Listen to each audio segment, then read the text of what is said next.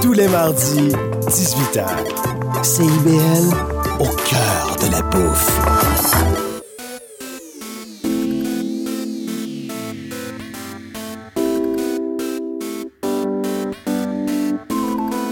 CIBL 105 Montréal.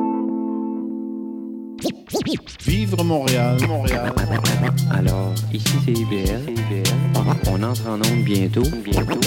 Dans 5 minutes. CIBL 105 au cœur de Montréal. Philippe, tu vas chercher les enfants à garderie, j'ai mon cours de yoga. Julie, Julie, on n'a pas d'enfant. Il est 18 h. CIBL 101.5.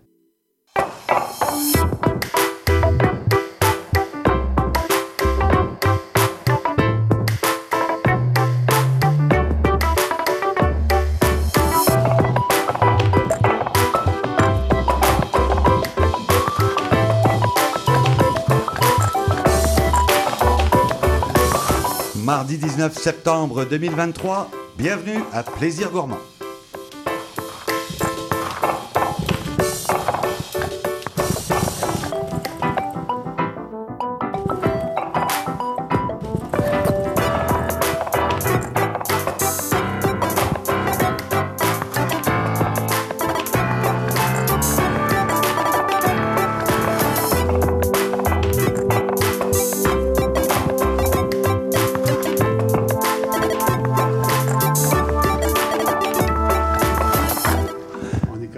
Bonsoir tout le monde, euh, bonsoir à toutes et à tous, c'est Gilles Dameneux au micro pour cette semaine à l'émission Plaisir Gourmand. Une belle émission encore comme chaque semaine à l'antenne de CIBL. Et euh, oui, vous allez voir, vous allez vous régaler et restez à l'écoute parce que dans quelques minutes, vous allez découvrir qui est la meilleure apprentie pâtissière chocolatière, j'allais dire du Québec, du Canada, je sais pas. Du Oh, Québec.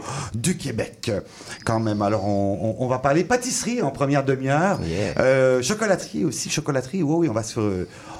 Il y, y y a de la relève, c'est c'est vraiment chouette. Donc, euh, un concours euh, qui s'est déroulé hier, et puis on va revenir là-dessus.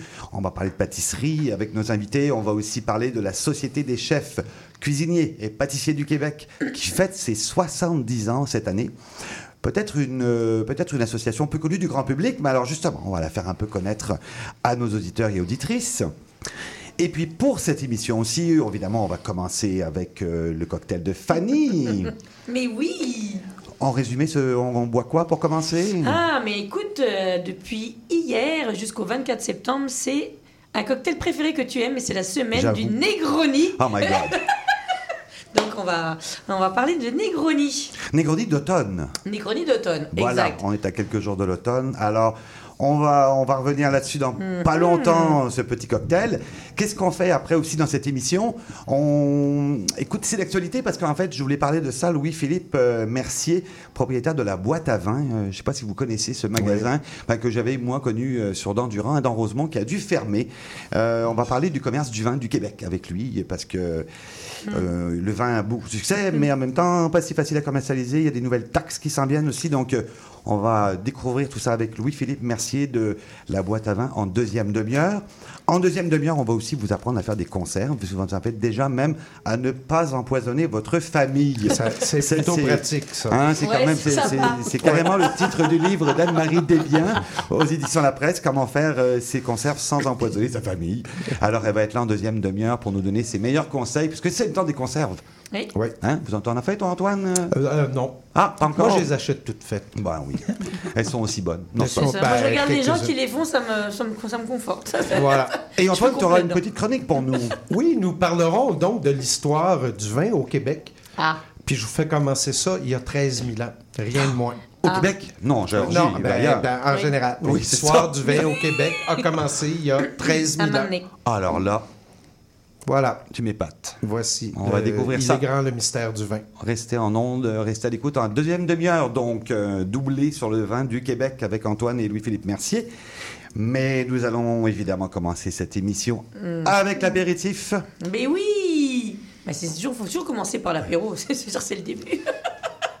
Et donc, comme je te disais tout à l'heure, ah, depuis hier, c'est la semaine du Negroni. Je sais que c'est un de tes cocktails préférés, Oui. oui, en oui, plus, c'est parce que tu sais, moi, je suis petit pas, peu. je suis pas un gars de cocktail, mais en plus, celui-là, il est comme tellement facile à faire. Écoute, honnêtement, c'est trois ingrédients ce cocktail-là. Il a été créé en euh, 1919 un ok, tiers, à un tiers, un Florence. C'est un tiers, un tiers, un tiers. Un tiers de Campari, un tiers de vermouth rouge et un tiers de gin. Ok, ça se fait au verre à mélange ou directement dans le verre pour ceux qui veulent, qui veulent y aller. Et franchement, ça se boit, on vient exprimer un zeste d'orange et ça se déguste parce qu'on se comprend que d'un moment dans un cocktail, on essaie d'avoir souvent la règle des 3 S, mais dans les anciens vieux cocktails classiques d'où fait partie le Negroni, il n'y a pas 3 S, parce que 3 S, c'est du sweet, du sour puis du strong. On se comprend que dans le Negroni, Il y a du strong, strong, du strong. puis du strong. on a 3 S pareil, mais la même, le même. On, on l'a triplé. mais et là où je veux en venir, c'est comme je vous dis, ce cocktail qui est né en 1919 à Florence, en fait, la maison Campari a décidé de faire un prêt à consommer. Regarde, euh, honnêtement, qui est déjà tout fait en bouteille. Gilda, t'as même plus besoin de te casser le pompon. Oh, aller wow. chercher ton gin, aller chercher ton vermouth. Mais j'en ai vu à l'SAQ en tout petit format à la, à la caisse, ils vendent ça des Negronis prêts à boire, mais Ouais, c'est pas tout à fait non, ça. ça, c'est vraiment la maison Campari qui a fait ça. Et honnêtement, alors toi qui es un connaisseur, je vais te le faire goûter comme Mhm. ça. Honnêtement, la bouteille, c'est en dessous de 30 dollars, c'est 29,95 si je ne m'abuse. On parle d'une petite, Une petite euh, bouteille de, de 300 375 ml. Mais honnêtement, pour les personnes qui n'ont pas envie de se casser la tête ou d'avoir plein de bouteilles dans leur, euh, leur, leur, leur bar parce qu'ils vont le- dire qu'ils vont jamais pouvoir réutiliser, et ben je trouve que c'est une super belle alternative. Moi, j'aime beaucoup les, les cocktails, comme on dit, prêts à boire. C'est vrai que c'est. Parce que c'est nomade, c'est le fun, tu mets ça, tu pars en pique-nique, tu pars chez des amis, t'as pas envie de partir avec euh, faire des moritos, bah, il y a des prêts à boire en morito qui sont déjà faits, parce que tu pars pas avec ta menthe, ton- ta cassonade puis tout. Là, c'est tout en un. Mais bien sûr, Étonnant. ah, Ah ouais. alors ouais, parce que Ah oui. ah, ça fait bien la job. hein. Ouais. Honnêtement, au niveau des saveurs et des, des, des, des- des goûts, je trouve que ça, ça vient vraiment chercher le vrai négo- Negroni. Toi, t'es un puriste du Negroni. Ouais. Mais honnêtement, je pense que si tu l'avais fait en blind test, les yeux fermés, un vrai que j'aurais confectionné one shot et celui-ci, je pense que tu n'aurais pas vu spécialement la différence. Par contre, vous me connaissez un petit peu, je vais venir le twister.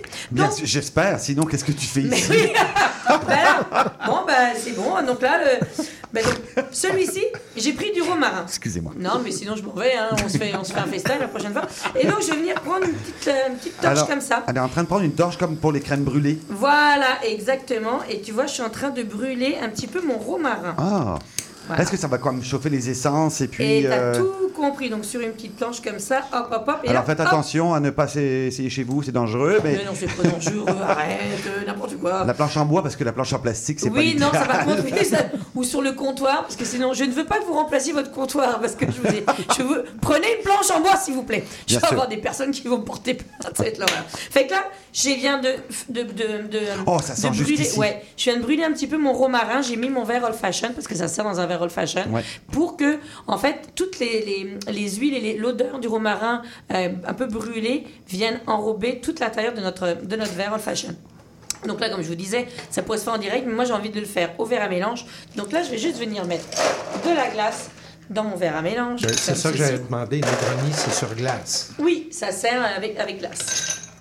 Hop, on y va. Et donc là, ben, je vais verser directement mon prêt à servir Negroni. Donc comme on est une famille nombreuse, bien sûr, je vais, je vais en mettre un petit peu plus qu'à l'habitude. Mais après, vous y allez avec votre goût.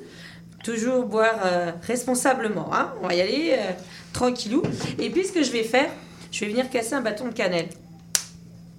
On a dit que c'était l'automne. Ah ah ah. Ah, c'est ça le truc. Et oui, Je me et dis, elle va, mettre- que- elle va nous mettre du jus de citrouille. Mais euh. non, pas que. C'est pas, je vais pas venir un mettre. pumpkin spice Oui, Negroni. non, là. pas. Ça Et là, je vais venir mettre des bitters. Ah, je peux-tu parler? Je vais dire un chronique, elle va durer 35 secondes. Ah À chaque fois, on me gratte des minutes. Reste quatre minutes, hein, c'est bon. ça. Donc, je vais venir mettre, parce que, en fait, plus. Les cocktails, c'est une question d'as- d'a- d'a- d'association de saveurs. Donc là, le romarin, la cannelle et le chocolat, c'est un super de bon pairing. Ah, ouais. Fait que là, je vais venir mettre juste quelques gouttes d'un bitter au chocolat. C'est quoi ce bitter au chocolat que C'est tu nous as sorti? C'est déjà c'est- prêt C'est aussi. Fib Brother, ouais. Et on en trouve. Alors, moi, c'est celui-là que j'ai pris parce que c'est celui-là que j'avais chez Atelier Saveur. Mais Am- Amer de chocolat aztèque. Ouais, ouais, parce qu'en fait, je voulais garder le côté amertume, mais si vous avez pas. Aztèque euh, comme mexicain, là, pas pour la viande. hein. euh, D'accord, donc Gilda fait l'école de rire ou a bouff- bouffé à l'école, tout va bien. Donc là. c'est merveilleux. J'ai déconcentré Fanny. c'est pas rien. Je vais venir mettre Alors, d'habitude, on vient exprimer un zeste d'orange sur le dessus, mais là, du coup, je vais venir exprimer vraiment mon zeste d'orange dans mon verre à mélange. Ok? Tout le monde me suit? Jusqu'à date, c'est pas trop compliqué. Ça Ça va va. rien se passer. Et là, je vais venir donc remuer. Quand on vient remuer, c'est que on vient tourner. Les gens, des fois, ils vont comme casser ou tourner trop la, la cuillère et en fait on vient diluer la glace. Je ne veux pas un cocktail qui soit dilué. Un cocktail qui est dilué et qui goûte l'eau, on dit que c'est un cocktail qui est flotté, c'est pas bon, c'est dégueu. Ça je veux pas. Donc je vais juste remuer un petit peu légèrement comme ceci. Donc là, pour le coup, je vais vous le servir vraiment dans le verre old fashion, après je vous en ferai d'autres. Mais regarde, ça moi ça. Sans-moi le verre. Tu vois, je l'ai juste enlevé. Tu Ouais. sens ce romarin un petit peu euh, brûlé qui sent à l'intérieur. Donc là, je vais juste venir. Ça sent la garrigue qui a passé au feu, mais bon, à part ça, ça va bien. Tout va bien. Tout va bien, messieurs. C'est tout, tout est correct. Là, comme c'est un cocktail qui sert sur glace, je vais rajouter des glaçons à l'intérieur. Je vais venir rajouter encore une tranche d'orange. Hop. Est-ce que attends On y va, on y va, on fait la thématique jusqu'à fond. hein. Non mais Gilda adore les Negroni. C'est vrai. Je, bah oui, ça fait quelques Ça se boit, ça se boit tout seul, j'y peux rien. mais oui, c'est pas de ta faute, ça se saurait. Et là, je reviens encore mettre un zeste d'orange que je vais venir rajouter par-dessus. Hop, je mets en garniche. Je viens slapper une branche de romarin. Je mets un bâton de cannelle. Je viens roulonner un petit coup de cuillère à mélange comme ceci. Et voilà, on est en business? Regarde-moi ça. C'est très joli. On prend la petite photo. Mais oui Et puis, euh, écoute, euh, qui va se porter euh, candidat pour goûter Bah, Antoine y partait. Je vais aller faire Bon, une photo. Antoine y partait parce qu'il partait chercher un de nos invités pour la, pour la prochaine, pour la prochaine demi-heure. Mais non, mais je vais en profiter pendant que, que tu prépares peut-être euh, un petit peu de cocktail pour nos autres invités pour présenter les, les trois personnes qui sont pour euh, parler du concours, justement. Et d'abord, d'abord et avant tout, pour féliciter la gagnante qui a remporté donc hier Bravo la compétition du meilleur, alors de la meilleure apprentie pâtissière chocolatière. Là, je vais être obligé de féminiser le, le concours parce que si j'ai bien compris, il y avait pas mal de femmes hier au concours. Deux, deux hommes et six femmes. Waouh On pourrait parler dans le micro. René, je vais vous présenter.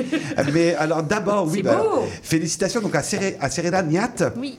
Bonsoir. Merci. Bonsoir, ça va bien? Comment on se sent euh, au lendemain d'une victoire comme ça? Euh? Je pense que je le réalise pas encore. C'est encore un choc pour moi. C'est ma première compétition aussi, donc je sais pas trop comment me sentir. Bon, ben, sentez-vous euh, heureuse d'avoir Oui, gagné, oui. c'est déjà le principal. Donc, Serena, vous étiez étudiante à l'IDHQ Oui. euh, et vous êtes actuellement euh, pâtissière pour le groupe Brasserie Thé, là, qui donc euh, prépare des pâtisseries pour les restaurants, les différents restaurants de. Oui, en fait, c'est le groupe euh, Signé Toqué. Euh, je, Signé suis dans Toqué, la, euh, je suis dans la cuisine de production, mais en pâtisserie. Donc, on fait des desserts euh, pour les brasseries, les trois brasseries thé, et aussi pour l'épicerie fine qui ouvre euh, trois fois à semaine, jeudi à samedi. Alors, avec vous, on a Philippe Van Kézil, Bonsoir. que j'ai réussi à prononcer. C'est parfait. Bravo Premier coup. Gilda, on peut l'applaudir aussi. Merci beaucoup.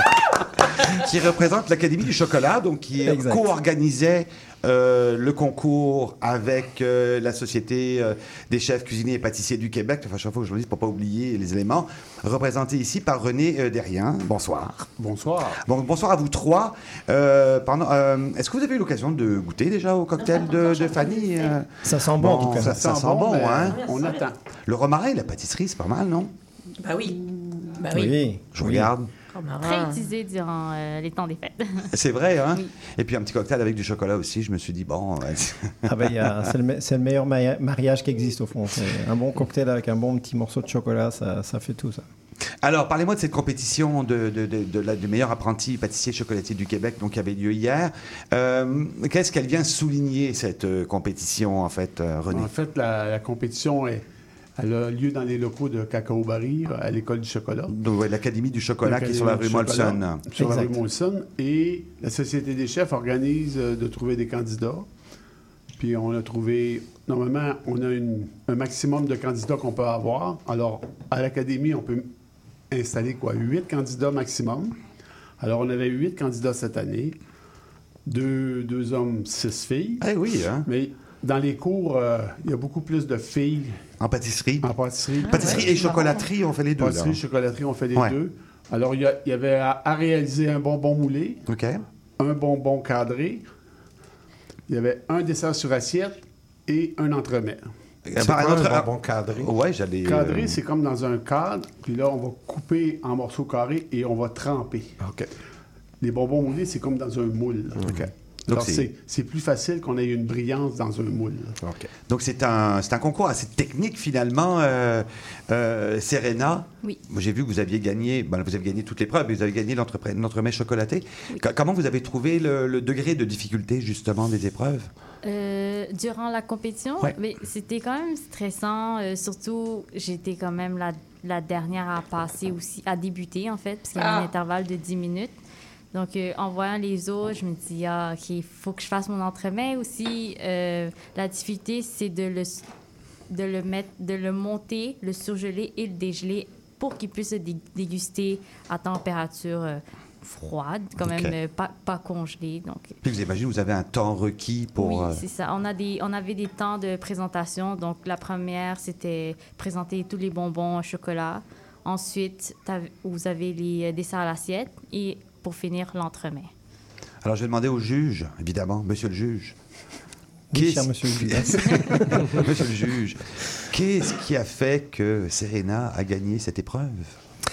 Ben, il n'y a pas uniquement le savoir-faire, mais c'est aussi pouvoir bien s'organiser, parce qu'il y a quand même euh, un temps à respecter, euh, et aussi pouvoir euh, délivrer le produit euh, que les juges puissent goûter. Hein, ça, c'est très important. Mais euh, je trouve que Serena a, très, a fait ça très très bien, vraiment comme une pro. Elle dit que c'est la première fois qu'elle l'a fait. Moi, moi, je crois pas, parce que j'ai- plutôt l'impression qu'elle l'a fait plusieurs fois. Et, euh, mais c'est vraiment bien. Elle a, elle a vraiment elle a, le, stress, elle a, elle a tout bien, bien géré ça.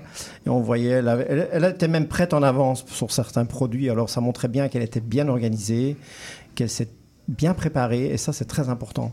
Euh, Quand on est bien préparé et qu'on sait ce qu'on va faire et qu'on a essayé plusieurs fois, en, essayant plusieurs fois, on va que devenir mieux.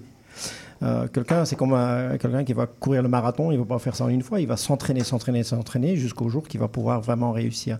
Et dans la compétition, dans chaque compétition, euh, surtout dans, tout ce qui est euh, euh, nourriture, on va dire, euh, parce qu'il n'y a, pas- que le chocolat ou la pâtisserie, il y a aussi euh, tout ce qui est salé, etc.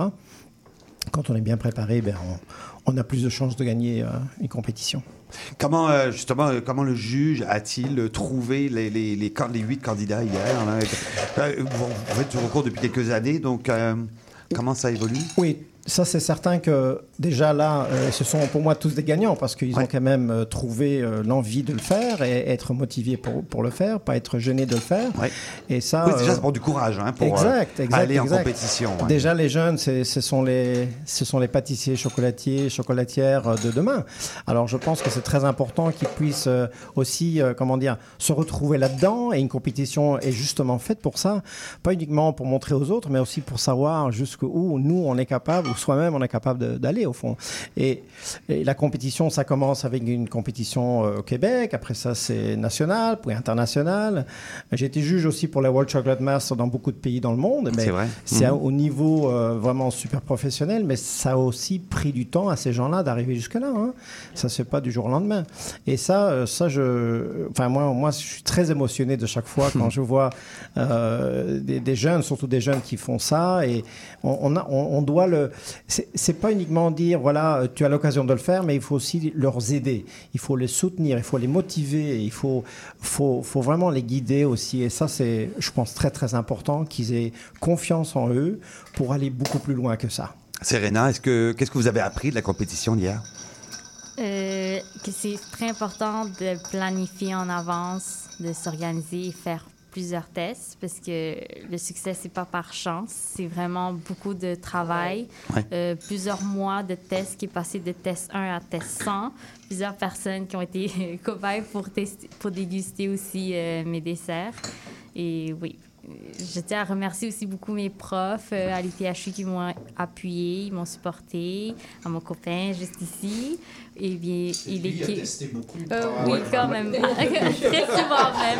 hein. Je, je vois qu'il est d'accord, il est derrière nous Lui, ici lui, en il studio. euh, non. Oui, il m'a il m'a parlé un peu. Il m'a dit que c'est grâce à moi. Ouais. Il m'a dit, lors de la, fin de la compétition, c'est grâce à moi. Je l'ai bien guidé.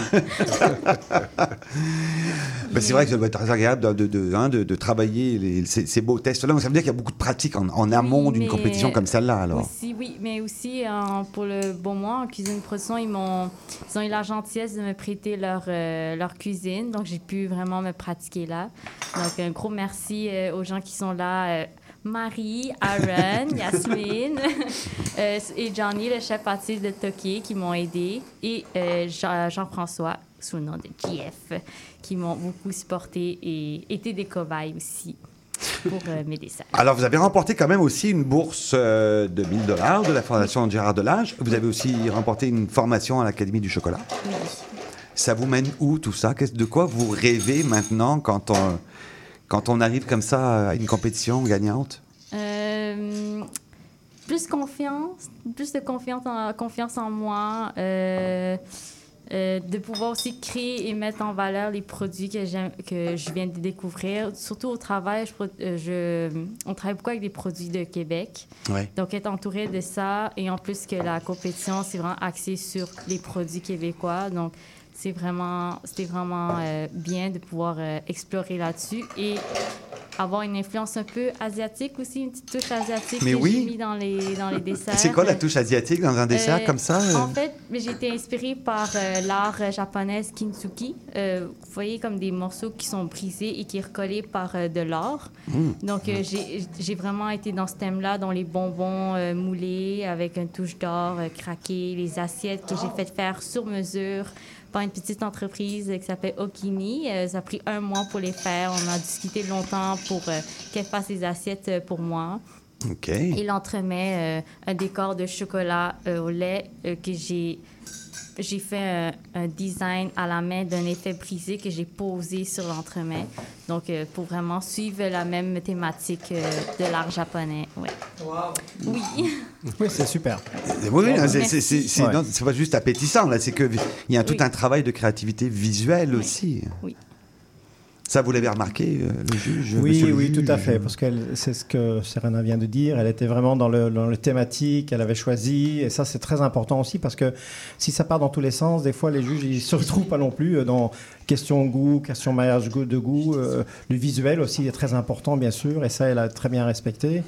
Et euh, encore un gros bravo parce que bon, et, et Serena, je lui ai dit aussi, euh, et aussi pour les autres candidats, l'Académie du chocolat est là.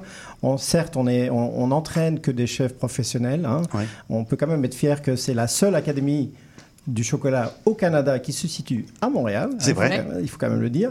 Euh, ça, c'est quand même, un- on est très fiers pour ça. Mais euh, c'est sûr que les jeunes qui ont participé hier, ben, ils ont tous accès euh, euh, chez nous. S'ils ont besoin de, de- de savoir quelque chose, des recettes, des questions, euh, on, est, on travaille ensemble. Et ça, c'est pour eux aussi leur futur, euh, pour s'assurer un futur. Vous, vous, Serena, c'est quoi un rêve de- d'ouvrir une pâtisserie ou une chocolaterie? Ou les deux? Les deux. C'est vrai? Oui, oui. Oui. Bientôt, peut-être. Bientôt On verra. peut-être.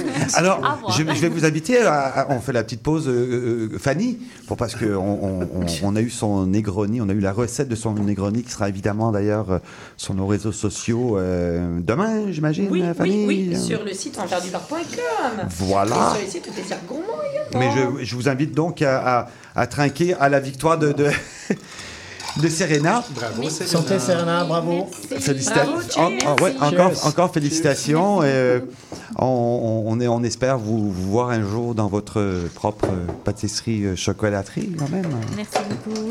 Est-ce qu'on est qu'on peut imaginer justement, parce que à ma connaissance ça n'existe pas, d'avoir une pâtisserie qui, qui joue sur ses inspirations asiatiques, notamment japonaises? Euh, je suis pas sûre. euh, ça reste à voir. Ok. ouais. Ça va être, Oui. euh, Suspense. Oui. ça va être, un- oui, ça va être un À suspense. suivre. hein. À suivre. Oui. Work À in suivre. progress. En tout cas, Fanny, euh, le- c'est c'est délicieux. hein. C'est vrai Ah, Non, c'est. Fanny, c'est Fanny. C'est Oh, merci. Je vais la garder celle-là. Ben, j'ai- j'ai j'ai apporté un peu de chocolat quand même pour le- pour l'équipe ici. Alors, euh. Euh, vous pouvez. euh, Bah, chocolat voilà. là-dedans, et ce serait que avec Je- le bitter au chocolat, ça pourrait à- être un vraiment bon. J'allais poser la question, parce que quand on a une amertume comme ça dans un alcool, est-ce que l'amertume du chocolat noir vient bien répondre? Hein? Oui, complètement. C'est en fait, comme je disais tout à l'heure, c'est des accords de saveur. Parce que moi, je sais pas si tu veux rajouter, rajouter quelque chose, mais c'est vrai que moi, nous, quand on crée des cocktails, c'est vraiment aller chercher qu'est-ce qui se match avec quoi. C'est sûr que si tu me dis, euh, euh, je sais pas moi, rhubarbe et, euh, et marron, je suis pas certaine du match parfait, vois-tu. Mais si tu me dis fraise basilic ou chocolat orange, bah oui, si tu penses à l'orangette, tu penses à plein de choses. Tu sais, tu sais, veux, pas. Nous, les cocktails, c'est des, saveurs qu'on mélange en version liquide, ce que les chefs ou les chefs pâtissiers, peu importe, vont travailler en matière solide. C'est du goût que tu viens que tu viens déguster aussi bien pour boire euh, qu'à manger.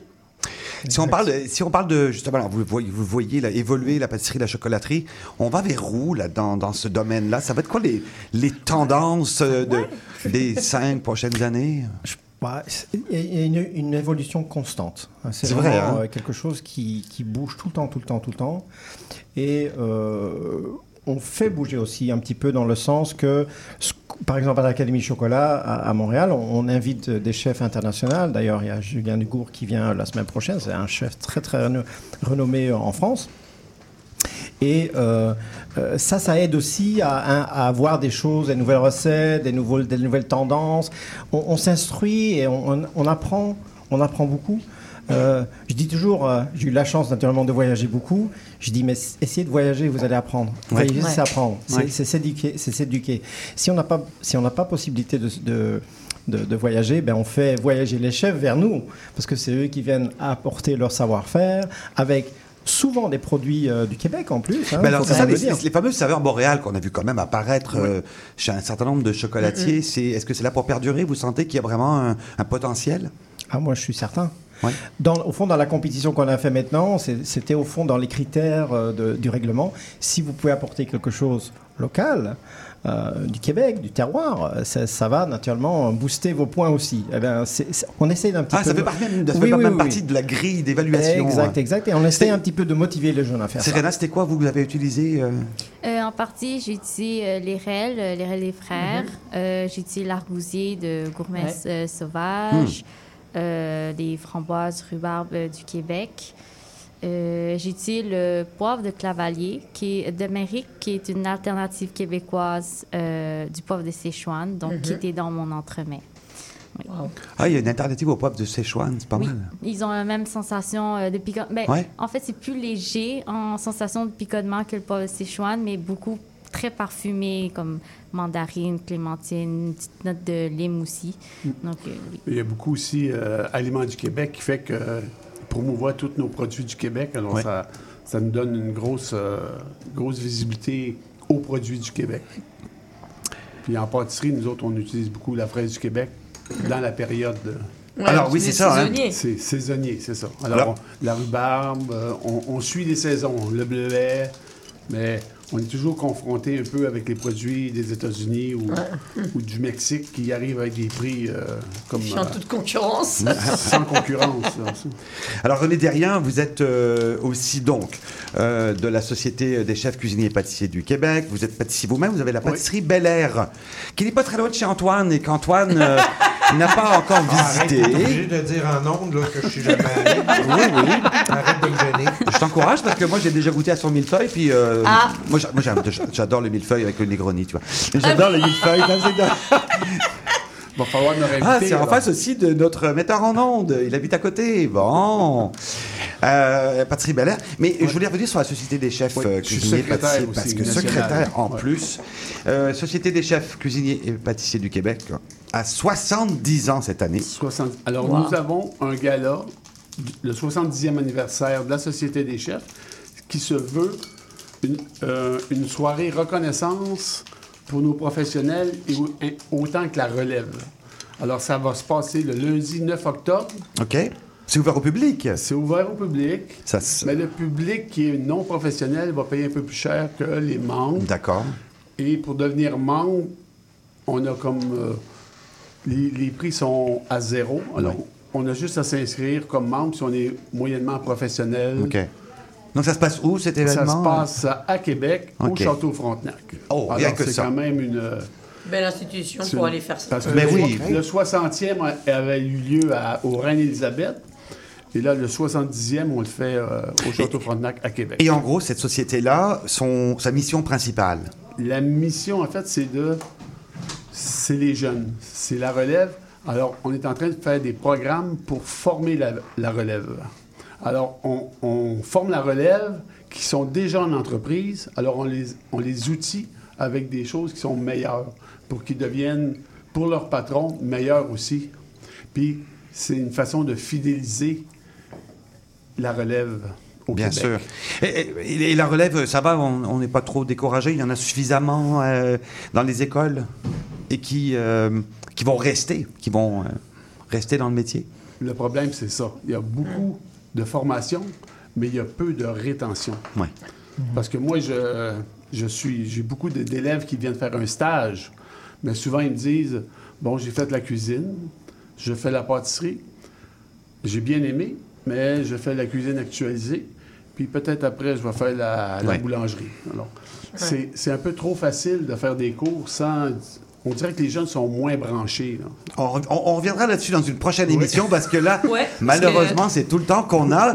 Euh, je veux quand même encore féliciter Serena Agnat pour euh, donc, meilleure apprentie pâtissière chocolatière du Québec pour 2023. Merci beaucoup d'être venu en studio. Merci. Merci René Derrien. Merci. Euh, merci Philippe euh, d'être venu en Merci. studio. On fait une petite pause. Au retour, vin du Québec Vin du Québec. et conserve euh, sans empoisonner sa famille. Tiens, à tout de suite. Qui est toujours une bonne idée. Toujours. Toujours. CIBL 101.5 Montréal.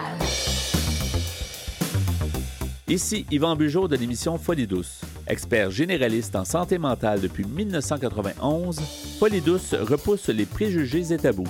Témoignages, entrevues d'experts, chroniques, toutes les facettes de la santé mentale en une seule émission.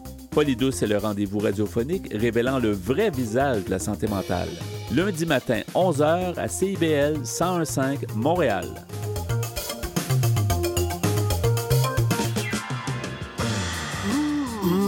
Décadence. Trois heures de musique deep house, soulful house, techno, disco et garage. Décadence. Les vendredis dès 22h, Michael Terzian ouvre le bal à votre week-end. Votre week-end. CIBL, au cœur de la décadence.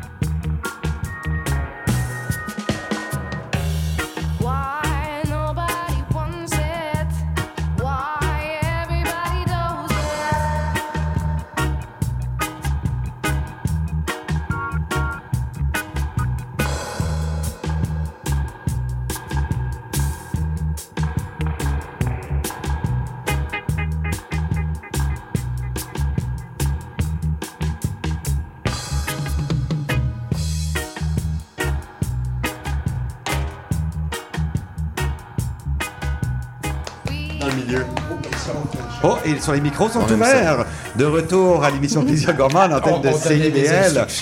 On donnait les petites instructions à nos deux invités de la deuxième demi-heure. Mais c'est vrai, Antoine. Oui. Hein, il faut quand même euh, Oui.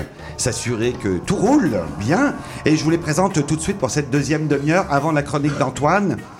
On va parler justement des vins du Québec. Antoine va nous faire racon- raconter un petit peu l'histoire des vins du Québec. Bon, il a décidé ça dans un 6 minutes euh, bien compressé. Ensuite, avec euh, Louis-Philippe Mercier, la boîte à vin. Bonsoir, ça va bien? Ça va bien, toi? Mais oui, alors bon, évidemment, j'ai lu la nouvelle dans le journal comme beaucoup de monde. On va Oui. parler un petit peu de ce qui arrive, mais aussi. C'est tenté de parler un petit peu justement du business des vins du Québec, comment ça va? Bon, Absolument, ça hein, bouge puis beaucoup. Ta connaissance fine dans les produits locaux ici. Et on termine cette émission euh, bah, pour les conserves. C'est la saison 1, j'en ai vu en fin de semaine là, qui ont fait des cannes de tomates euh, en masse.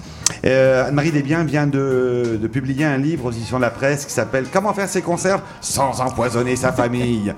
Un titre un peu, j'allais dire, Une Non. petite blague, Ouais, mais, mais en quand même temps, en même temps, il y a s'attendre. Mais il faut faire attention, et c'est vrai. Et Oui. bon, on en reparlera évidemment en fin d'émission. Antoine, Oui, commençons avec toi. Euh, Les vins du Québec, ça t'a inspiré? ben, ça m'a inspiré. Puis quand j'ai commencé à faire ma recherche, ben, ça fait pas si longtemps que ça, le vin au Québec. Donc, euh, l'histoire est pas si longue que ça. Ça fait que j'ai décidé de comme d'allonger. Alors, c'est pour ça que je vous ai dit que l'histoire du vin du Québec commence il y a 13 000 ans. C'est fou. En fait, avec le premier alcool qui a été produit, le premier alcool produit. Quand je faisais mes recherches, je n'étais jamais d'accord si c'était la bière ou le vin, la bière ou le vin. Et là, dernièrement, grande trouvaille, en Israël, on a trouvé euh, dans des cavernes euh, des, de, de la bière vieille de 13 000 ans Ouais. qui était faite par les Natoufiens, qui était une tribu euh, d'Israël. Est venu le vin après. Là, il y a du monde qui disent l'hydromel aussi, c'est plus. C'est vrai. Puis tout ça Dans les premiers alcools, hein, ouais. dans les premiers alcools. Sinon, ben, le vin, c'est le grand classique. C'est la mésa- més- méso- mésopotamie. Mais, mésopotamie. Je pense oui. que c'est fini pour le cocktail pour Antoine. Mésopotamie, donc Mésopotamie. Donc, euh, oui. Pourquoi la bière, c'était le premier, le premier alcool? Parce que Ah, c'était- les céréales et on cultivait les céréales, tandis que le raisin, c'est sauvage, il n'était pas encore cultivé. Hmm. Donc, c'est pour ça qu'on pense que euh, ça a été la bière qui a été le Ouais. premier alcool Et on- produit. Pour la petite, je peux faire une petite aparté. On dit que normalement, enfin, la légende dit qu'il y avait des céréales qui étaient restées à l'entrée d'une maison. Et en fait, il y a eu une grosse pluie. Puis après, beaucoup de chaleur. Fermentation. Et en fait, exactement, ils ont découvert la fermentation. Et puis, ils ont découvert comme ça par la suite. Un peu, comme, aidé. un peu comme les premiers miels fermentés, probablement. Non, pour mais, mais, mais oui, ça. mais euh, regarde, il y, avait, il y a eu un début à tout, mais euh, merci. Voilà. La nature. Et, et ça, pour les natoufiens, là, c'est, c'est récent, là, c'est des Les articles natoufiennes. qui viennent de ces natoufiens et natoufiennes. Euh, c'est assez récent là, comme découverte. Donc, euh, le vin, quant à lui, vient de Mésopotamie. Il me reste juste trois minutes pour tout raconter ça. Euh, euh, les preuves archéologiques de Ah la ouais, ouais. production euh, du vin remontent à environ 7000 à 6600 ans avant Jésus-Christ.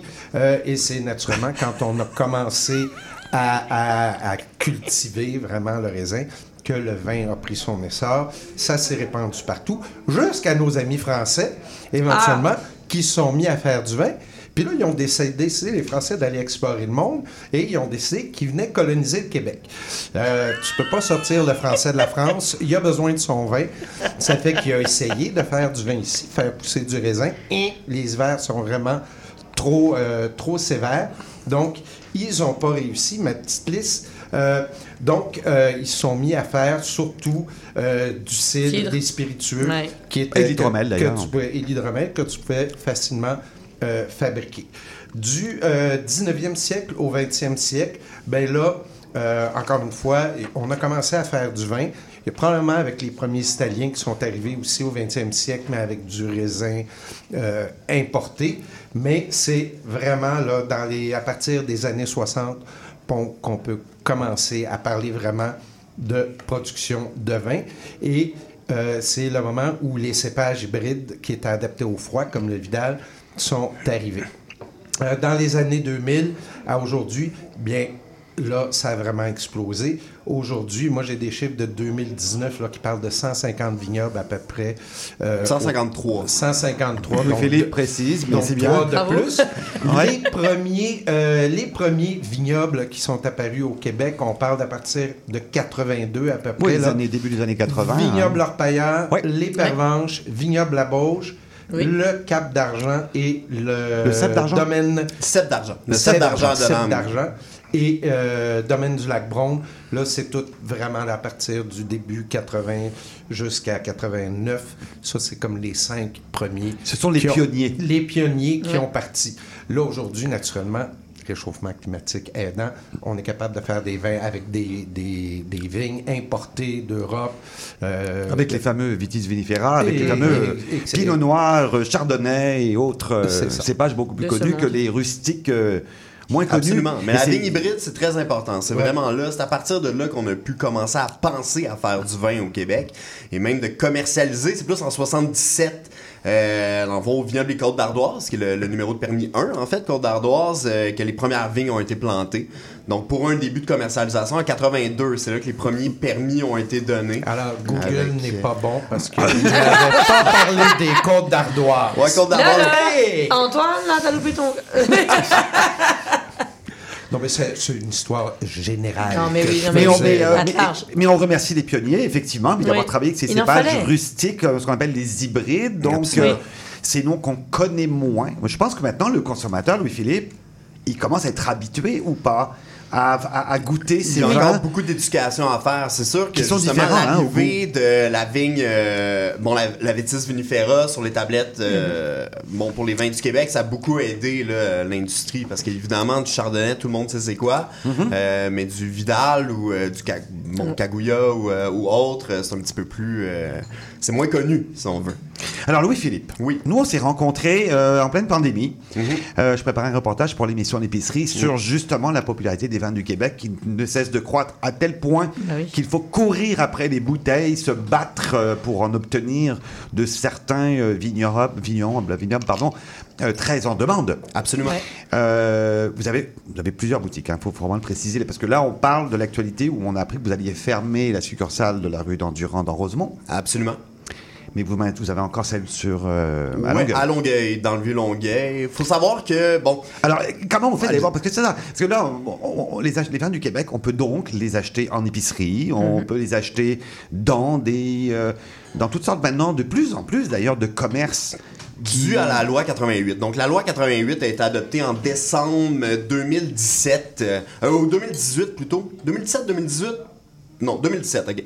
2017, donc la loi 88 qui permet aux épiciers de vendre du vin issu de culture locale en passant directement par le producteur. Donc c'est une loi vraiment qui a été adoptée pour justement euh, mettre de l'avant les vins du Québec, leur donner un un, euh, un- ouais, pour les aider un peu, parce qu'on sait que la SAQ à l'époque avait des. euh, euh, C'était compliqué, là, vendre ses vins sur le réseau de la Ouais, ça SAQ. demandait beaucoup de volume. Alors, Exactement. pour les donc le volume, c'est euh, beaucoup ouais. la, la SAQ qui, fixe- qui fixait les prix. Maintenant, les politiques ont changé parce que justement, la demande de vin du Québec a vraiment explosé au cours des cinq dernières années. Euh, puis je pense que la loi 88 a beaucoup aidé à ça. Euh, on a eu les chiffres en fait là, euh, qui, qui proviennent du CVQ que la plus grande source de vente en fait des vins du Québec c'est en épicerie fine. Donc c'est dans les épiceries, euh, devant la SAQ, devant les restaurants, Et même devant, devant le- même directement le vignoble. Devant, oui, c'est ça qui est intéressant. Donc, euh, je pense que oui, la boîte à vin et autres. Parce que vraiment, la boîte à vin est née suite à l'adoption de la loi 88. Nous, on se basait un petit peu sur les, euh, les paniers de légumes bio, les Lufa et compagnie, donc qui Ouais. livraient à domicile des, des caisses, en fait, un peu euh, préfets, euh, c'était directement. Et impressionnant quand même cette boîte vin, il y avait beaucoup d'offres. Euh, ouais, ben ça a pris du temps à tout monter, tout ça, parce que euh, au début j'ai commencé avec six fournisseurs. Donc Mhm. au début j'avais six vignobles. Maintenant je travaille avec euh, plus de 80. Donc c'est sûr ça, ça a augmenté. Et évidemment, ben il y a eu la pandémie que ça a explosé littéralement. Bah oui, je voulais, en- moi, je voulais savoir combien de référencements en tout. Euh, J'en ai à peu près 500 là, sur boîteavin.com. euh, ouais. Alors la vente en ligne, elle, parce que là, Non, bon, euh, on- énorme. on- on- les- bon, alors, vous devez fermer la succursale de Rosemont parce que ça ne fonctionne finalement pas post-pandémie. Ah ouais, absolument. Là, c'est, euh, en fait, Le- durant la pandémie... les consommateurs ont changé de façon d'acheter euh, du vin. Totalement. En fait, euh, durant la pandémie, ce qu'on a vécu, c'est une croissance dite artificielle. En fait, il n'y a personne, il n'y a aucune entre- entreprise, surtout dans le commerce de détail, qui avait planifié cette euh, hausse euh, là, parce que c'est vraiment fou là, du Le local. local, local, local. Moi, je me souviens des, des dates là, très bien. On présentait un vin à l'émission, tout le monde en parle. Euh, C'était au début décembre et ça a été la première fois que l'émission Tout le monde en parle a été annulée devant public. Donc, ils ont décidé vraiment dernière minute de. On était censé y aller avec le vigneron d'ailleurs. Ah oui. euh, assister à l'émission. Finalement, ils ont cancellé. Euh, mais ils ont quand même enregistré l'émission, présenté le vin, on a eu une belle euh, visibilité avec Mhm. ça. Et une semaine plus tard, c'était le premier pre- euh, point de presse du gouvernement Legault qui était très clair. C'était consommer en ligne, donc pour réduire les déplacements, et consommer local. Nous, à la boîte à vin, on était à peu près les seuls. Même la SAQ avait pas un site web aussi développé que le nôtre. À l'époque, pour la SAQ, en fait, c'était seulement pick up and store, donc euh, ramassage Mhm. en magasin, euh, avec un minimum de 75 dollars pour euh, ben, pour les commandes. Nous, en fait, on livrait à domicile. Puis donc c'est ça qui nous a fait là, littéralement exploser. Pour livraison? Non, Si, vraiment, c'était notre. euh, Oh c'est comme ça qu'on a utilisé. Le marketing a été fait. La livraison était. euh, Il n'y avait pas de minimum d'achat et c'était gratuit. Donc, euh, durant le, le gros de la pandémie, j'avais Wow. cinq livreurs sur la route à temps plein. Donc, on faisait beaucoup de livraisons. Parce qu'il faut savoir que pour livrer de l'alcool au Québec, on peut pas passer par un tiers. Non. Donc, il faut que ce soit le détenteur du permis d'alcool qui fasse lui-même ses livraisons. Et il faut que la livraison se fasse sur un territoire contigu au permis d'alcool. C'est-à-dire que j'aurais pu développer la boîte à vin à Rimouski. J'avais éno- énormément de demandes euh, en Abitibi, au lac Saint-Jean, partout au Québec, en Mais? fait. Mais à cause de la réglementation, je suis obligé de, de me concentrer. En fait, là, à l'époque, ma boutique était à Belleuil, donc c'était surtout sur, euh, sur, euh, sur la rive sud. Ensuite, j'ai ouvert ma deuxième succursale à Montréal, justement pour pouvoir Desservir, à Montréal. C'était Uh-huh. surtout pour ça. Ah, c'est pas simple. Ouais, exactement, c'était pas partir avec une caisse et rouler jusqu'en Abitibi pour euh, vendre aux clients. Non, non. Le- légalement, en Non, fait, c'est là, ça, oui. c'est ça, on peut pas. Là, on sait que les- euh, dernièrement, il y a eu un allègement de la loi. Les vignerons peuvent maintenant passer par un tiers pour effectuer la livraison, mais avant, même les, les vignerons devaient faire eux-mêmes, hein. eux-mêmes faire la livraison. Exact. Donc, ça a été vraiment tout qu'un défi, en fait, de monter ça, la boîte à vin. Et ensuite, ben, je pense qu'on est plusieurs à le vivre actuellement. La vente en ligne a vraiment, vraiment, vraiment diminué. Ensuite, bon, notre mission à la boîte à vin, c'était de démocratiser le vin du Québec. Puis je pense qu'on l'a quand même un peu réussi Ouais. parce que maintenant, j'ai un peu à la blague, il y a à peu près juste chez Sears puis dans les clubs vidéo qu'on trouve pas du vin du Québec. Euh, Il y a des vins du Québec, c'est vraiment partout. On va, vrai, on hein? aille dans les boulangeries, les, euh, de- je suis dans une poissonnerie, des magasins de vêtements même, j'ai vu ça. Tout le monde s'improvise, en fait, un peu caviste. Ça nous a fait très très mal à la Ouais, boîte ben à vin parce que euh, il y a eu un allègement de la loi aussi qui s'est fait pour relancer l'économie de la restauration. Très bonne initiative. Mais il y a beaucoup de restaurants qui se sont improvisés cavistes, diront euh, ceux qu'on peut Ouais. dire, qu'en fait, ils ont mis euh, une étagère en avant de leur entrée, ils ont mis des bouteilles de vin, puis donc Et la- jour au lendemain, je me suis retrouvé à peu près avec euh, environ 1000 compétiteurs là, sur l'île de Montréal, donc ça a été très très dur. Et la, et la vente en ligne, elle, est-ce qu'il y a de l'avenir là-dedans? Euh, pas dans notre cas. La vente en ligne est rendue pratiquement nulle. Faut savoir que la SAQ a changé leur politique beaucoup, beaucoup. Donc, se battre contre la SAQ, c'est impossible. Euh, ils, nous, euh, ils nous ramassent le bain mérel avec leur budget marketing et tout. Donc, c'est impossible maintenant de se battre contre la SAQ. Et évidemment, la compétition est rendue beaucoup trop forte. Donc, euh, malheureusement, on était obligé. En fait, notre bail finissait le 31 décembre.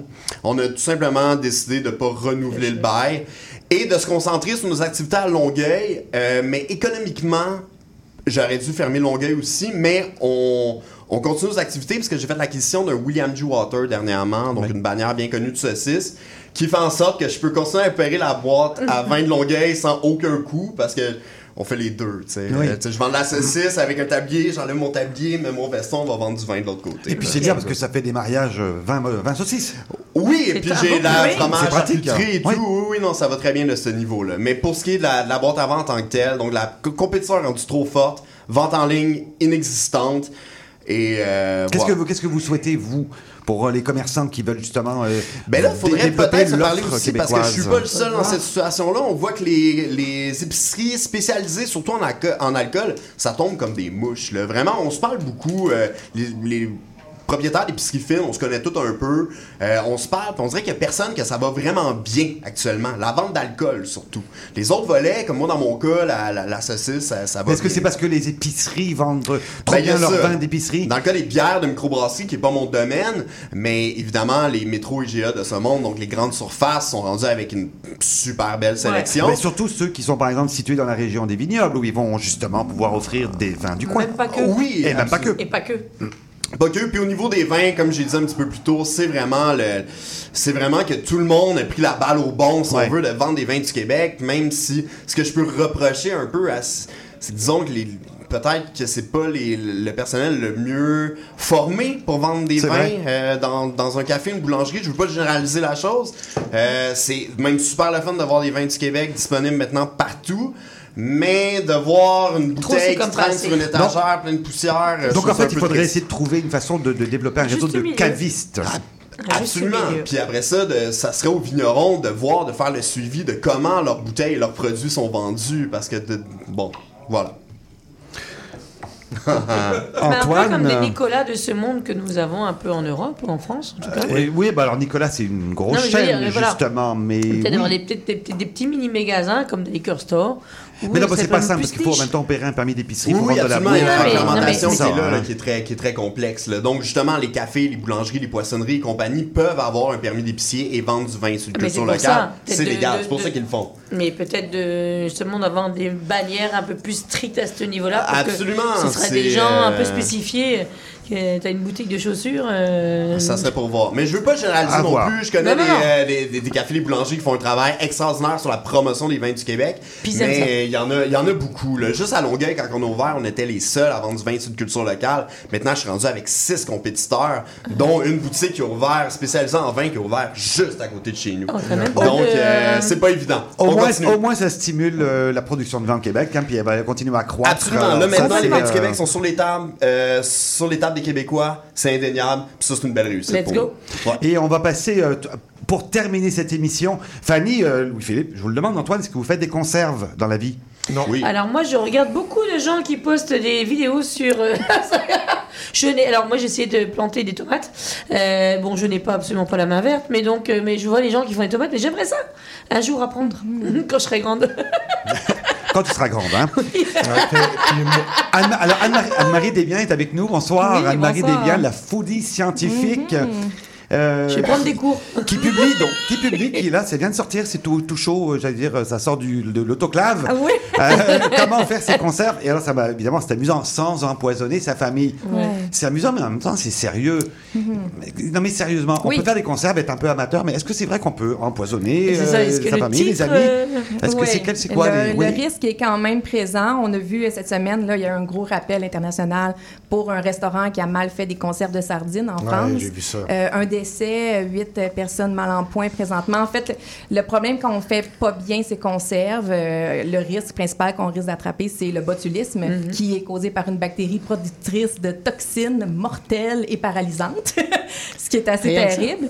Euh, en fait, c'est vraiment euh, la pire intoxication alimentaire qu'on peut pas avoir là, dans la vie. C'est la, la, la bactérie sur laquelle euh, on met tous nos efforts en conserverie industrielle tant qu'à la maison pour euh, éviter qu'elle se reproduise dans nos conserves. Donc, en les faisant pas selon les règles de l'art, ben, on peut créer un milieu où ce que cette bactérie-là va se multiplier. Donc, il y a un risque quand même. Alors, euh, 260 pages pour Mhm. apprendre à faire des conserves. non, mais c'est vrai, ça, ça veut dire qu'il y a vraiment euh, de quoi apprendre hein, quand on est à la fois amateur ou amateur avancé ou amateur complet là, pour, dans ce livre. Euh, le botulisme, c'est vrai que ça fait peur. Oui. Euh, en gros, les règles de base, Ouais. là, pour justement, après ça, les gens ils liront le livre s'ils en ont besoin, mais les règles de base pour s'assurer de Ouais. l'innocuité de nos conserves, en gros, c'est quoi? Ben, en fait, euh, la technique de la mise en conserve a été inventée, ça fait euh, plus de 200 ans de ça, par un, un homme qui s'appelait Nicolas Appert, qui n'était pas du tout un scientifique, c'était un épicier, confisier. Euh, sa méthode qu'il a développée, c'est encore la même qu'on pourrait encore utiliser aujourd'hui. Donc, c'est encore scientifi- scientifiquement valide. Donc, on va mettre des aliments. Lui, ce qu'il faisait, c'est qu'il les mettait dans des bouteilles de champagne, puis il fermait ça avec un bouton de liège, bouchon de liège. Euh, il attachait le bouchon parce qu'au bain-marie, il aurait pu s'expulser. Euh, donc, on met l'aliment en bouteille, on le ferme, on le met au bain-marie, on le bouille plus ou moins de temps selon la nature d'aliment. Il avait déjà déterminé que les fruits, c'est moins longtemps que les légumes, que les viandes, etc. Donc, dans ses expériences, qui sont très bonnes pour une personne avec aucune formation en sciences. Euh, donc, on les met au bain-marie, après ça, on les sort, on les entrepose sur une tablette. Donc, c'est encore comme ça qu'il faudrait le faire aujourd'hui, mais les plus grandes erreurs de mise en conserve, c'est dans cette étape-là, le traitement de chaleur. C'est tellement simple de faire ces conserves. On met les aliments dans un pot maçon. Ça peut être chaud, ça peut être froid, ça peut être cru, selon la recette qu'on utilise. Euh, on ferme le pot maçon, on le met minimalement dans un bain-marie où on va l'immerger d'eau pendant quelques minutes et ensuite on l'entrepose. Donc ça, c'est le minimum. Mais il y a tellement de gens, moi, dans mes conférences sur euh, la conservation des aliments, qui me partageaient, je fais ça au micro-ondes, euh, je fais ça dans la lave-vaisselle, dans la mijoteuse. j'allais parler du Dans lave-vaisselle. Dans la vaisselle au four, euh, des gens qui me disaient mes pots éclatent dans le four, mais c'est ça, c'est pas conçu pour ça. là. les pots sont Mais pas j'ai vu pour dans, ça. sur Facebook quelqu'un qui, qui- qui a justement a perdu des pots parce qu'il les met dans l'eau bouillante. Alors les pots remuent et puis là, boum, Mhm. ils Ben explosent. ça te prend quelque chose dans le fond pour éviter un choc thermique. Il faut vraiment que tu aies la petite grille dans le. C'est ça, parce que c'est le verre, en fait, hein, qui ne Ouais, résiste ça, pas à la haute chaleur. euh, Avec la...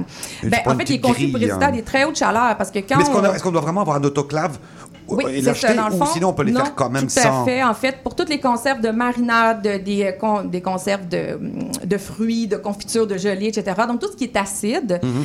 euh, on n'a pas besoin euh, d'autoclave, juste un bain-marie. Donc, un n'importe quel chaudron que vous avez à la maison, avec quelque chose, un fond, une grille, vous mettez les pots là-dedans, c'est euh, petit guidou, on est parti. Euh, pour les conserves qui sont pas beaucoup acides, Là, il y a un risque que les graines de la bactérie qu'on parlait tantôt, Clostridium botulinum, éclorent euh, dans cette conserve-là si les graines ont survie au traitement de chaleur. Et là, dans une conserve pas beaucoup acide, euh, le botulisme, la bactérie peut commencer à se multiplier, faire des toxines euh, paralysantes et mortelles, que je répète. Euh, Oui, non, faut vraiment faire attention. très attention. Donc, les conserves peu acides, on parle de viande, euh, les poissons, les fruits de mer, euh, même la sauce à spaghetti est considérée peu acide. C'est pas assez Ah oui, acidifié, pas tomate. assez de Oui, on dit tomates. que la tomate Il y est en a acide, pas mais elle ne assez. l'est pas tant Non, que ça, C'est hein? ça, il n'y en a pas Tant que ça. Elle est à la hein. limite. En fait, les tomates, il faut toujours les acidifier avec du jus de citron. Tout Ah oui. ce qu'on fait avec les tomates pour s'assurer qu'on est en dessous de 4,6, qui est la limite où la petite graine de la bactérie que je D'où parlais l'acide tantôt citrique va qu'on voit dans les conserves Ouais, de ouais, tomates Soit acide ou citrique, tomate. acide ascorbique, ou le jus de citron, ou le vinaigre. Donc, le but, c'est vraiment d'acidifier pour empêcher l'éclosion de, de cette graine-là. Ça, ça, ça, ça fait Oh peur. là là, Mais- mais j'ai besoin d'un coup. Mais, mais, écoute, il y a 200, comme je te dis, 260 pages pour apprendre. Et, et en C'est plus, génial, j'adore. Et je note qu'en plus, il y a toute la bibliographie. euh, oui, oui, oui, j'ai euh, très bien noté ça. Puis, tu sais, j'ai fait beaucoup de dessins, encore une fois, pour ce livre-là. Là, j'ai fait des illustrations euh, d'archives. En fait, au début, je me concentre à l'histoire de la mise en conserve. Fait que je raconte vraiment Illustration comment... maison. Ouais, C'est ça fait les illustrations. Ouais, ouais. Mais oui, Ben, c'est- super. C'est Vraiment un beau. Ah, vraiment. Fait que, ouais, c'est ça. Ça aurait coûté une fortune en illustrateur, c'est Mm. ça. C'est juste parce qu'il n'y a pas de budget. Mais c'est très joli. Mais oui, c'est ça. Fait que les dessins, puis aussi, j'ai fait. euh, moi, les gens, quand ils me partageaient euh, les craintes de mise en conserve, c'est beaucoup qui étaient intimidés, ils savaient pas comment faire, c'est compliqué. Fait que j'ai fait vraiment comme des plages de bande dessinée un peu. Donc, chaque étape, Exact. vraiment dessin, là. Fait qu'on. Oui, puis, puis ça, ça- vient aussi parce que justement, il manquait ce genre de Ouais, livre. il n'y avait pas ce genre de livre. Il y a beaucoup de livres de recettes qui Ouais. sont souvent dangereuses. J'en vois passer. J'ai Ah oui. des petites palpitations cardiaques. Mais. Hey, elle a Mais, même euh, dessiné le botulisme. Non, non, mais, Ouais. non, mais c'est vrai. C'est génial. Mais euh, oui, c'est ça. Mais il n'y avait pas de livre, en fait, qui expliquait vraiment euh, pourquoi vous faire ça comme ça, à quoi ça sert un autoclave, comment on l'opère, euh, c'est quoi la différence entre les aliments acides, peu acides? Donc, c'est vraiment un livre que, que je me disais, les gens qui n'ont jamais fait, puis toutes les questions qu'on me posait, je veux qu'ils soient toutes à l'intérieur de cet ouvrage-là, les réponses. Fait que, Autoclave, oui. c'est un presto, là? Euh, oui, la compagnie Presto produit des autoclaves, mais on a aussi, la compagnie Presto peut aussi faire euh, des petites cocottes minutes qui sont pas faites pour la mise en conserve. Ah, ok. Donc, ça dépend des modèles, mais les deux principales compagnies sont l'American puis Presto euh, pour euh, les, les autoclaves. Anne- Anne-Marie Desbiens, alors, comment faire ses conserves sans empoisonner la famille Sa famille, c'est aux éditions La Presse. Mhm. euh, ça vient de sortir. Donc, euh, si vous êtes dans les conserves en ce moment, allez vous précipiter vous Ouais. sur le livre parce que c'est vraiment intéressant. Vous allez faire. Puis aussi, pas gâcher de nourriture. Hein, c'est oui, quand même ben aussi aussi, juste c'est pratique. ça, exactement. Il y a tellement euh, de gâchis sur les réseaux sociaux des gens, les conserves qui ne scellent pas, les conserves à moitié vides. Donc, euh, ça va aider justement aussi à une partie de gaspillage alimentaire. Je remercie aussi Louis-Philippe Mercier euh, de la boîte à vin, toujours à Longueuil. Toujours à avec les Longueuil et à. Montréal jusqu'au 31 décembre. Ah, Aïe, aïe, aïe. Ouais, venez oui, voir. on va quand même aller en, Ah, en profiter d'ici Ouais, la fin de l'année. avec nous autres, là, on a bien des trucs à Euh, pour aller jaser. découvrir des beaux vins du Québec. On souhaite que cette année la récolte et les productions soient belles pour l'an prochain. Ouais. Ça a l'air bien parti la Euh, production? oui, on va dire oui. Bon, Oui. Ouais, parfait. Pour être- ouais. Je veux remercier les invités de la première demi-heure, euh, meilleure apprentie euh, pâtissière et chocolatière, la gagnante, Ariane euh, Nia. Bravo à elle. Et merci à Philippe Van Kézil, euh, son, le juge, un des juges de la compétition. René Derrien de la Société des chefs cuisiniers et pâtissiers du Québec qui fête ses 70 ans. Bravo. Quand même. On, on mérite de la connaître, évidemment. Je remercie nos chroniqueurs. Antoine, ça fait plaisir. Toujours un plaisir, hein, on va se retrouver bientôt, j'espère. j'espère, oui, oui. Oui. Fanny, son cocktail, Ah ben oui, le Negroni revu et corrigé. revu et corrigé, mais oui, prêt à servir et demain sur euh, le Facebook euh, de Plaisir Gourmand et sur le blog euh, de, de pas Twitter, mais du coup euh, l'enversdubar.com. Voilà. Alors merci beaucoup. La semaine prochaine, on va se retrouver. Sophie sera de retour. Elle prend sa petite pause aux trois semaines. Je suis bien content d'être là avec vous. Et puis, euh, je ne sais pas, en fait, je ne sais pas encore ce qu'elle a au menu. Mais de toute façon, restez en onde. Écoutez CIBL. Soyez au rendez-vous chaque mardi à 18h pour Plaisir Gourmand. Et je vous souhaite une excellente semaine. Évidemment, bon appétit. Merci, Merci à. Sébastien. Ben oui. C'est vrai, j'oublie Sébastien, mon Dieu, metteur en Dieu onde. Ah, heureusement que t'es là, On se voit Antoine, dans deux semaines. rappeler, C'est- hein. C'est grâce à Fanny. C'est grâce à Fanny. Chaque dimanche dès 17h, c'est votre rendez-vous trad qui commence avec l'affaire à l'entrade.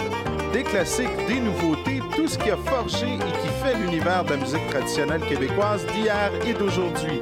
L'affaire est dans le trad le dimanche de 17h à CIBL. La fin du rap. Une émission 100% hip-hop d'ici et d'ailleurs qui ne vous laissera jamais sur votre appétit. On vient juste reprendre ce qui est à nous. On a le flow, on a le flair. Tout Gucci, comme le flair. Ice, ice, en enfer. Laisse-nous faire, légendaire. Rassasiez vos oreilles à chaque semaine avec Aldo, Arnaud, JL, Marie-Lee et Veda, les lundis de 19h à 21h à CIBL.